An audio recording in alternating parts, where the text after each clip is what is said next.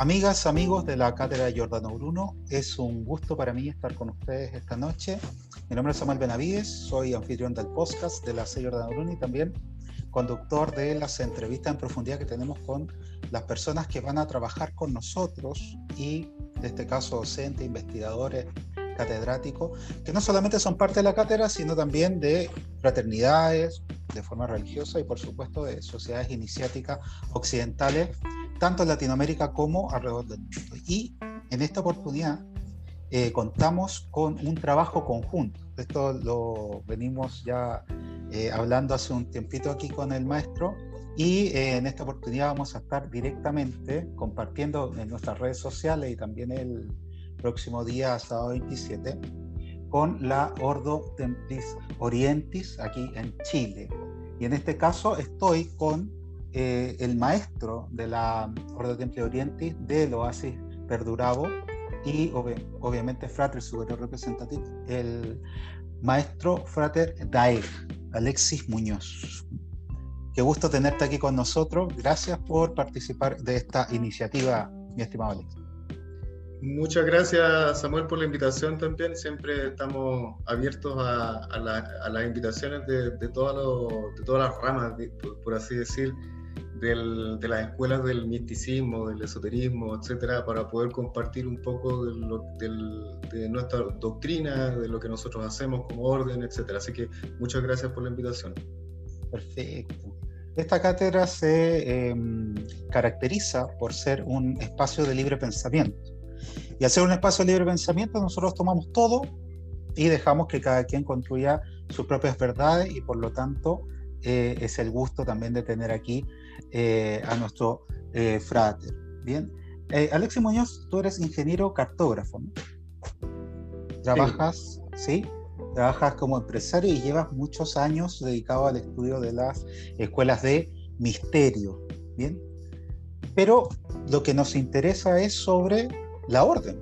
¿Qué, qué es? A ver, vamos a ir un poquito de historia. La Orden Templo Oriente no es algo nuevo, tiene muchos, muchos años. ¿ya? Pero eh, queremos saberlo de datos precisos de personas que trabajan directamente en la orden. ¿ya? Pater Dai, cuéntenos, ¿qué es la Ordo Templis Orientis? Bien, la Orden Templis Orientis es una orden eh, de tipo iniciática, es una orden eh, religiosa. Eh, nos definimos como una organización religiosa sin fin de lucro que existe más o menos eh, y su creación data más o menos del año 1850. Mm. Es una orden que, que nació eh, a manos de, de tres masones, eh, quienes con, que de hecho quienes con una, con una, con una necesidad de poder reunir y unificar todo el conocimiento de las escuelas de los misterios eh, hasta ese momento conocido en una sola saga que representa la Orden de Oriente, conformaron una escuela, por así decir, una escuela alternativa de masonería en donde se reuniría todo este, todo este compendio de conocimiento, en donde se reúnen, por ejemplo, escuelas como los martinistas, Rosacrucismo, eh, la misma escuela masónica, Em, y otras órdenes más antiguas, inclusive, que, en el, que, hasta el día de hoy están perdidas en el tiempo y en el espacio, como podrían ser, por ejemplo, eh, la orden de los Illuminati, y algunas ramas más antiguas, inclusive, de la, del, del, del antiguo Egipto. Eh, toda, esa, eh, toda esa rama, digamos, toda esa información de las escuelas del misticismo lo reunieron y lo conformaron en una sola saga más simplificada, que vendría siendo la Orden de Templo Oriente. Con el tiempo, obviamente, la, historia, y al igual que todas las escuelas toda la escuela de los misterios, eh, se, fue, evolucionando en el tiempo, ¿cierto? Principalmente con los grandes maestros que la conformaron.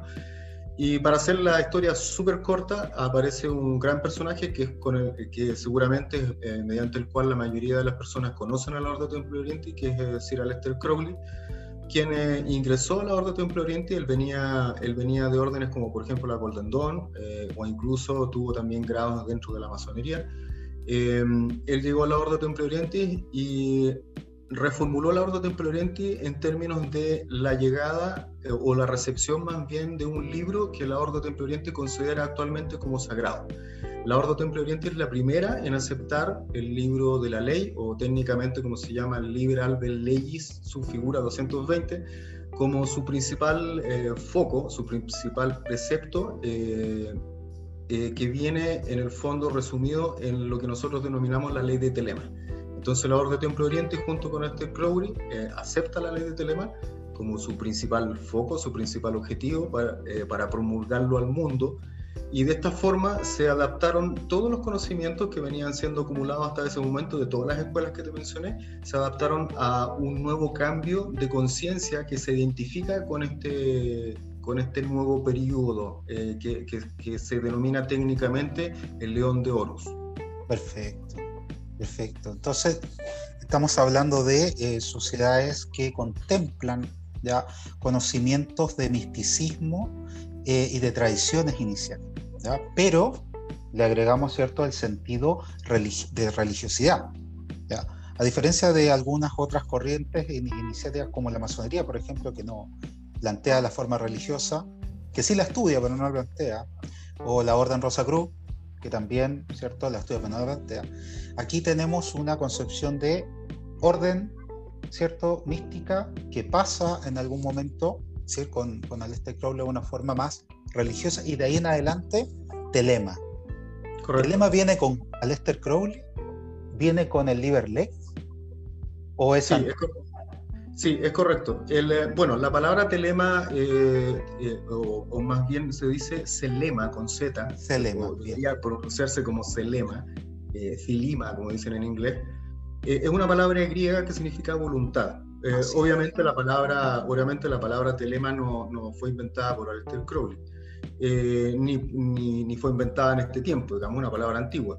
Eh, de hecho, eh, varios autores venían hablando hace varios cientos de años atrás sobre la posibilidad de que el hombre debería, debería, guiar, debería guiar su propia voluntad, por ejemplo. No, no, es, no, no nació desde cero de, de, con la Ordo Templi Oriente o con la recepción, como nosotros decimos, del libro de la ley.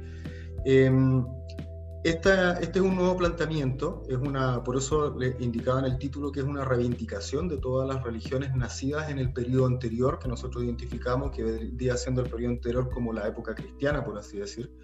Es una reivindicación de aquello porque es una reformulación de todas las religiones eh, en términos de que la deidad eh, ya no es un tercero ni, ni, es un ente externo al ser humano, sino que es un ente interno. Por lo tanto, el trabajo de cada una de, las personas en esta nueva etapa, por así decir, en este nuevo nivel de conciencia del ser humano, debería ser buscar la divinidad dentro de cada uno de nosotros.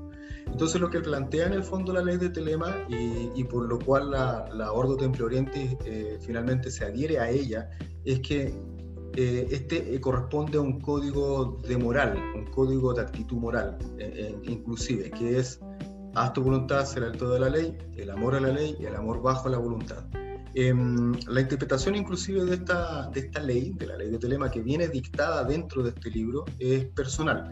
entonces la Orden Temple Oriente lo que hace finalmente es promulgar esta ley de Telema. Ese es su principal objetivo, promulgar la ley de Telema. Entonces, a partir de la recepción de, esta, de este código de moral, de, eh, ¿cierto? La Ordo Temple Oriente toma los rebotes de, en términos de religiosidad, en términos de religión, porque hasta, y bueno, todos lo sabemos también, que inclusive la palabra religión se ha convertido casi en una mala palabra.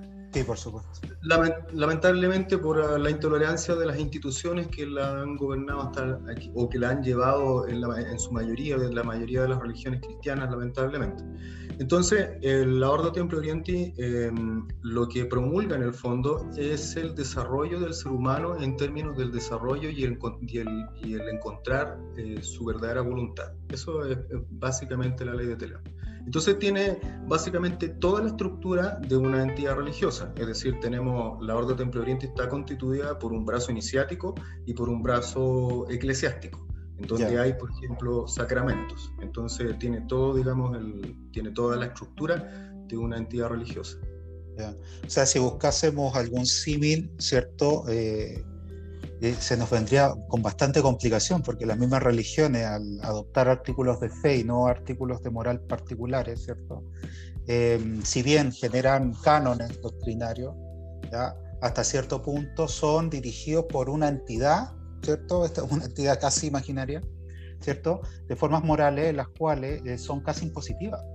Pero acá estamos viendo, por lo, hasta donde estoy entendiendo así con eh, gracias a que también tenemos una de las ediciones aquí, eh, que también lo entrega la, misma auto acá en Chile, em, que esta voluntad es eh, un dictado particular. O sea, existe una orientación general, pero existe un dictado particular, cosa que se diferencia de las grandes religiones que su dictado moral y particular son lo mismo. O sea, o te somete a la, idealidad de quienes la interpretan, eh, y si no te sometes a ella, sabemos lo que sucede, ¿cierto? O hemos sabido, ¿cierto?, de, la, de lo que es eh, las formas inquisitorias, por supuesto, y los dominios ¿ya? De, de ciertos egoísmos representativos eclesiásticos. Pero entonces, eh, eso es uno, y lo otro es que se mezcla con el misticismo. Mira, mira lo, lo interesante que es que una escuela de misterio, aparte de promulgar esta voluntad, que eso ya es propio de todas las escuelas de misterio, ese, libre pensamiento propio, se adquiera también a, ciertos cánones que tienen que ver con eh, el desarrollo moral del individuo, ¿ya? pero de forma religiosa. La Orden Rosa Cruz es muy parecida, pero no es religiosa. Eh, ¿Por qué eh, Telema es religioso? ¿Por qué no quedarse solamente como una sociedad directamente iniciativa? Bien, esto viene un poco también de la, de la conformación del brazo eclesiástico de la orden, eh, que venía incluso, inclusive venía desarrollándose antes del recibimiento de la ley de Telema, eh, antes del 1904, por, darlo, por colocarlo en una fecha. Em, el brazo eclesiástico de la orden venía desarrollando eh, con algunos personajes que eran, que eran miembros, simpatizantes de la orden, venía desarrollando el concepto de misa gnóstica. Exacto. Jan Kraut, por ejemplo, es uno de ellos que había eh, formulado una especie de misa gnóstica, con lo cual Aleister Crowley se basa principalmente para desarrollar el principal ritual público privado de la Orden Temple Oriente, que es la misa gnóstica. Mm. Entonces, eh, en, una de sus formulaciones, este brazo eclesiástico que se llama eh, Eclesia Gnóstica Católica, inclusive que es su brazo eclesiástico, Em, dice en el fondo que todas las personas, todos nosotros, eh, necesitamos de la religión, necesitamos del componente religioso para poder desarrollarnos espiritualmente. Pero ¿qué es lo que ocurrió? Ocurrió que con las religiones, eh, no puedo hablar de las religiones en sí, porque la religión no es la mala, es la institución la que lo convierte en algo, en algo negativo para el, para, el, desarrollo del ser humano. Estamos de acuerdo.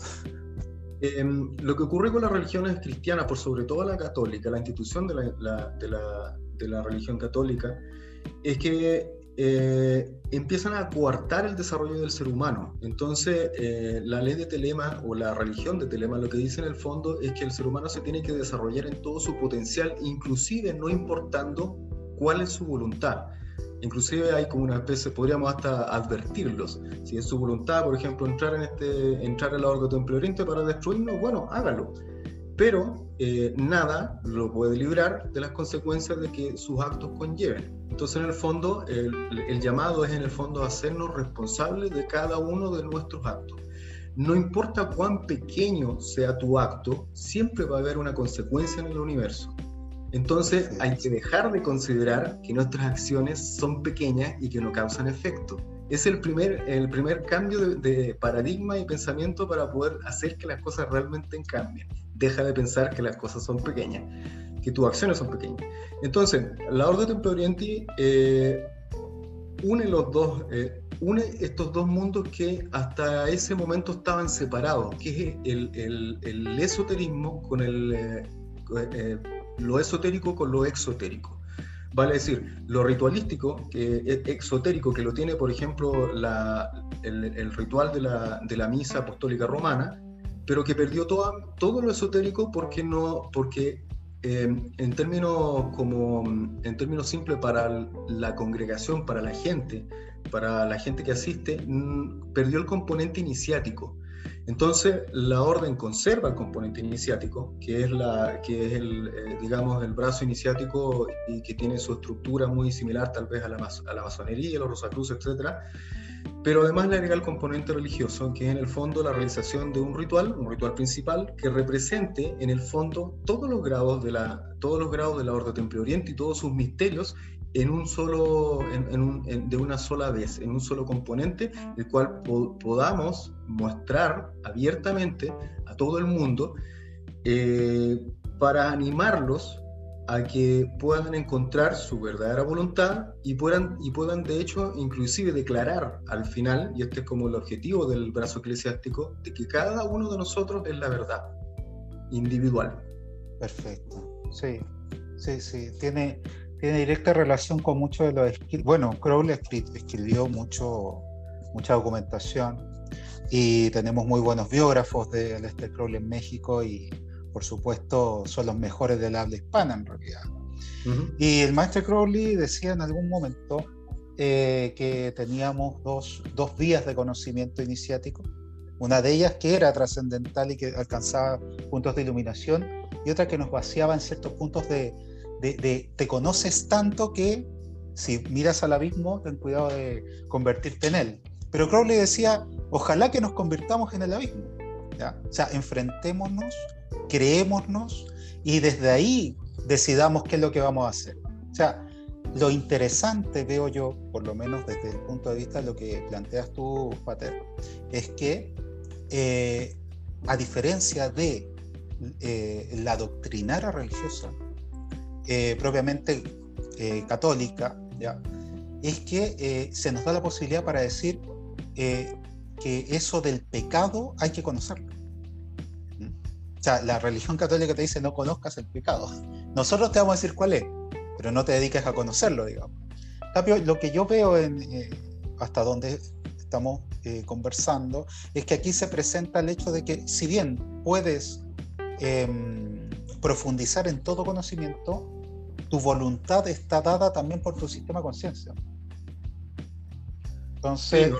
Sí, de hecho eh, es, tan importante y pareciera ser tan obvio, digamos, en la actualidad, de que todas las personas se hagan cargo de sus actos, pero lamentablemente no es tan obvio, porque porque existe, lamentablemente, y, seguramente nos va a costar muchísimo tiempo más sacarlo, inclusive del subconsciente de las personas, que en el fondo no hay un tercero quien es culpable eh, o el único culpable de lo que te ocurre o lo que no te, lo que no te ocurre durante tu vida. Entonces, en el fondo, entonces, en el fondo, em, primero, lo primero es ser consciente de nosotros mismos, ¿cierto? Con, nuestra, con nuestros problemas, con nuestras carencias, con nuestras habilidades, con nuestras eh, faltas de juicio y, nuestros errores, ¿cierto?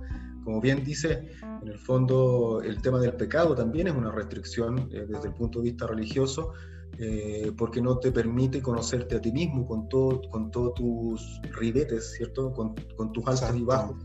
Mm. Eh, aceptarlo es uno de los grandes pasos también, obviamente. Y, y luego, y luego de eso, en el fondo, eh, es como para resolver la, la, cuestión que siempre han dicho los sabios. Es como en el fondo, ¿de dónde vengo? Eh, para saber hacia dónde voy, ¿cierto? ¿Dónde estoy ahora? Difícilmente podría saber de dónde vengo y hacia dónde voy si es que oculto partes de mi ser, ¿cierto? Si es que hay algunas partes que las considero sucias o que las considero que no deberían estar allí. Eh, todo eso es parte integrante de uno. Entonces, en la, digamos, en el pensamiento de tipo religioso de la Orden Templo Oriente, lo que nosotros buscamos finalmente con el desarrollo de la vida es hacer una, hacer una eucaristía de la vida. Vale decir que cada, parte de tu, cada parte de tu vida sea sagrada para ti. No importa que lo que sea. Pero si siendo sagrada, está bien que esté allí. Si no es sagrada para ti, hay que eliminarlo. Eso es básicamente. No debe estar ahí. Entonces, para nosotros es un desarrollo que va desde cuestiones súper sencillas, eh, como comer, por ejemplo. Tenemos un ritual para comer, en donde, a, diferencia de muchas de las religiones cristianas, islamismo, judaísmo, dar las gracias por la comida, nosotros decimos lo, siguiente, bueno, nosotros vamos a ingerir esta comida, ¿por qué vamos a ingerir esta comida? porque queremos transformar esta comida en energía, ¿cierto? Para que nuestro cuerpo funcione. ¿Y para qué queremos que nuestro cuerpo, cuerpo funcione? Para realizar una labor X. ¿Y por qué necesitamos realizar esa labor X? ¿Por qué tenemos que hacer esta otra cosa? Entonces empezamos a encadenar todas nuestras acciones de manera de que cada una de esas partes tenga coherencia con nuestro objetivo, con nuestro objetivo, ah, general. Perfecto, Si no es coherente, si no es coherente hay que sacarlo. Si no es coherente, entonces en el fondo no es sagrado a ti. es, que esa, es que esa es una forma de autogobierno y, y si nosotros lo llevásemos desde el punto de vista ético, si todos plantearan esa misma forma de autogobierno, en general se podrían eh, realizar, eh, ¿cómo se llama?, esta sacralidad de la, Eucaristía. Yo creo que en algún momento la Iglesia precatólica antes del, Concilio de Nicea lo debe haber pensado de esa forma, eh, pero obviamente hay cosas que mueven mucho más, sabemos, que esa sacralidad, digamos. Pero es, es, interesante, sí. Sin duda. Entonces, bueno, por, por, el otro lado está la parte iniciática, ¿cierto? En donde, en donde la OTO básicamente lo que desarrolla eh, con esto em, es el grado de, eh, de mago o maga, ¿cierto? Los grados de la OTO son grados de mago. Eh, ¿Y qué, qué, es el mago? ¿O qué es quién es el mago o la, o la maga, ¿cierto? es quien bueno, obviamente eh, realiza, magia, ¿cierto? Pero ¿qué es la magia? Para, dentro de la doctrina telémica, perdón, la, magia es, em, es, la capacidad que tiene una persona para realizar cambios en su naturaleza, pero en conformidad con su voluntad. Eso es básicamente. Es decir, todos nosotros hacemos magia, todas las personas del mundo hacen magia. La diferencia, como bien dice Crowley, de las personas que estudian magia es que ellos tienen la oportunidad para hacerlo mejor que los que no la estudian. Exacto, sí, sí, sí, claramente. Sí, Entonces, entonces los grados del OTO son de, son de mago, porque los grados del OTO lo que buscan es en el fondo dominar la naturaleza del ser humano, la naturaleza propia. Eh, entonces va, va hacia, hacia la naturaleza del ser humano. Y nuestra orden hermana, considerada como hermana, que es la doble A, que también es, una, una, orden también paralela en el fondo que, que también aceptó la ley de Telema, eh, esa orden va hacia el espíritu. Entonces ahí tenemos sistemas, ninguno, se, ninguno conoce bien al otro, pero ambos eh, funcionan de, sinérgicamente. En el fondo, los hermanos de la AA, eh, o por así decirlo, los aspirantes de la AA, van a necesitar en algún momento iniciarse en la OTO, así como los iniciados de la OTO van a necesitar iniciarse en la AA. Entonces tenemos sistema a sistema, ninguno conoce bien al otro, pero funcionan de forma paralela y ambos eh, promulgan la ley de Telema. Perfecto. Son desarrollos de la ontología del ser mismo. O sea, es que si se reconoce el hecho de que lo iniciático tiene que ver con el dominio de ciertas leyes naturales conforme, ¿cierto?, al, al mismo desarrollo espiritual, y que éstas estén dadas por el ser mismo, o sea, nosotros en entidad completa, ya y en ese dominio, em, casi se hace obligatorio el hecho de la utilización de procedimientos. ¿ya? En la Orden de Rosacruces se habla de procedimientos mentales y tienen quizás, no todas las líneas Rosacruces, pero hay algunas que sí plantean que, por ejemplo, la magia es oscurantismo. Pero hay otras que dicen es que el concepto de magia está mal planteado. Y hay otras que dicen, bueno, la mente la utilización de vibración y armonía es magia. ¿ya? Pero hasta donde yo he podido revisar, eh, por lo menos hasta donde lo he visto, la Gordo Temple de Oriente trabaja con, dice magia, pero K. no, yo creo que e, eso es algo decisivo, nos da así como un sentido en ese trabajo particular de la otra. Eh, mira, tiene la, K al final tiene varias, tiene al, menos dos objetivos. El primero, porque Magic originalmente se escribía con K final y luego el inglés en su evolución la quitó, ¿cierto? Aleister Crowley la, la, reincorporó al lenguaje, la reincorporó como acá. De hecho, nosotros en el español también lo ocupamos. Entonces dice en el fondo es que, primero, esta magic con K final es para diferenciarla del resto, porque esta tiene que ver con un punto, tiene que ver con un punto bien importante que acabas de mencionar tú, que tiene que ver con que la magia no es religión, pero la magia se, se vale de las leyes de la naturaleza. La magia no puede atropellar las leyes de la naturaleza. La magia no pasa por encima de las leyes de la naturaleza. Sin embargo, muchas de las religiones no considera las leyes de la naturaleza, pareciera ser, o al menos pretenden ser, estar por sobre las leyes de la naturaleza. Lo que es tal vez, claro, o tal vez están, o tal vez practican en su grado, digamos, de control, digamos, o sea, de sacerdocio, obispado y lo que siga.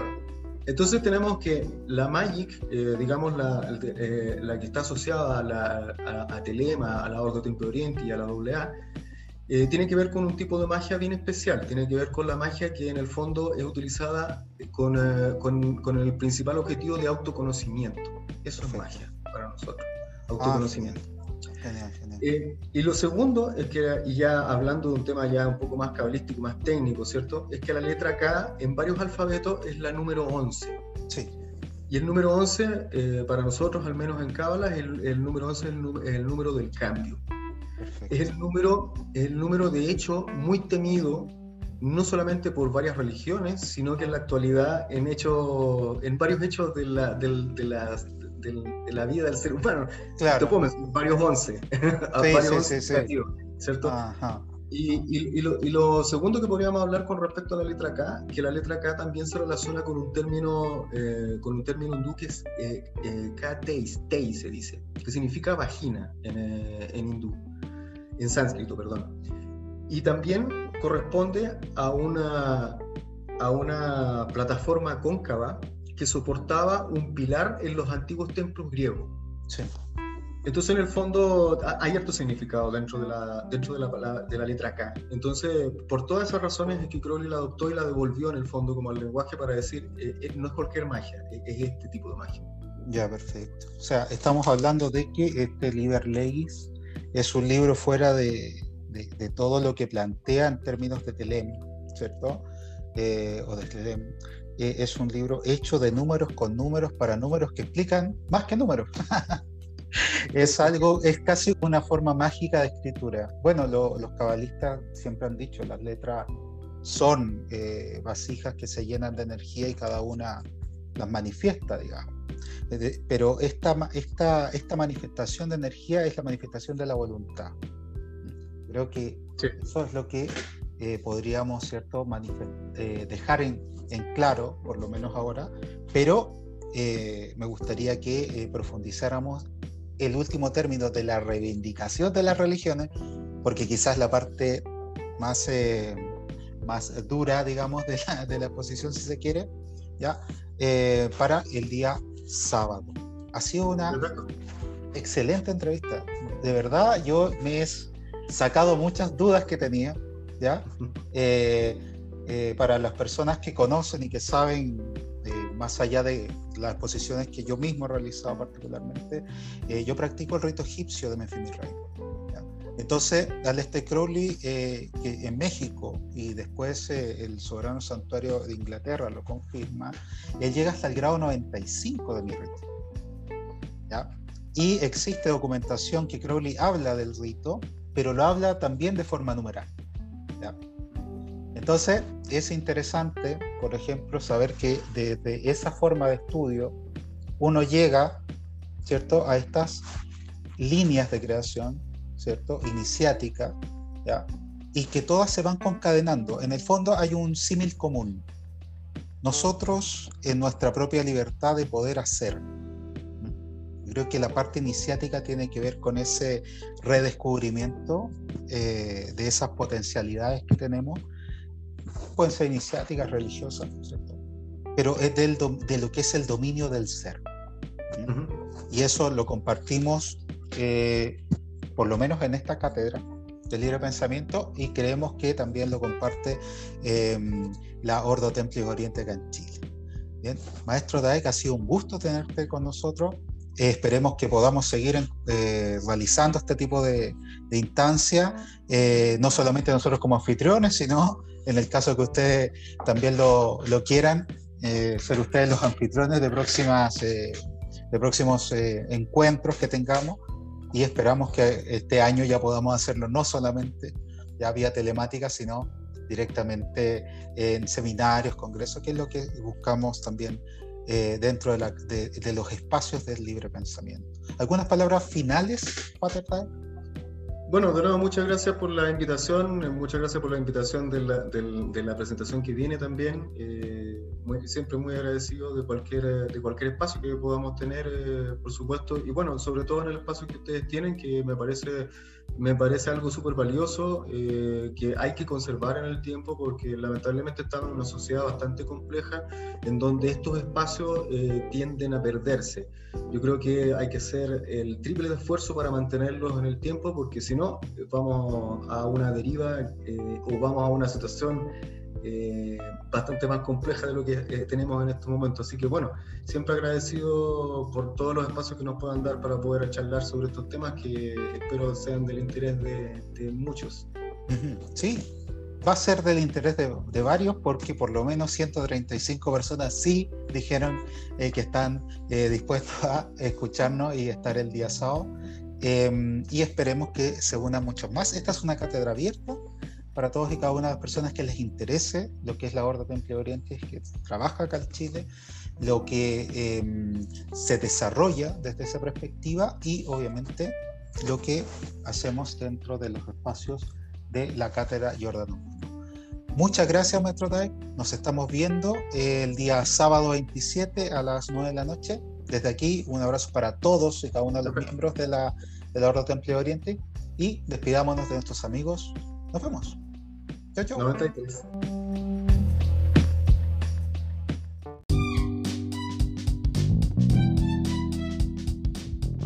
Recuerda visitar nuestras redes sociales, Facebook donde se encuentran todas las entrevistas en profundidad, donde también se comparte el live de la C. Jordano Bruno. Visita Instagram, donde se encuentra alojada toda la información de la C. Jordano Bruno, lo que hacemos, los eventos, todo lo que produce nuestra cátedra está por este espacio. También un café con la C. Jordano Bruno visita nuestro espacio del podcast con más de 20 episodios. Finalmente, nuestro canal de YouTube, donde se encuentran las cátedras abiertas y por supuesto el live de la C. Giordano Bruno. www.cjordanobruno.com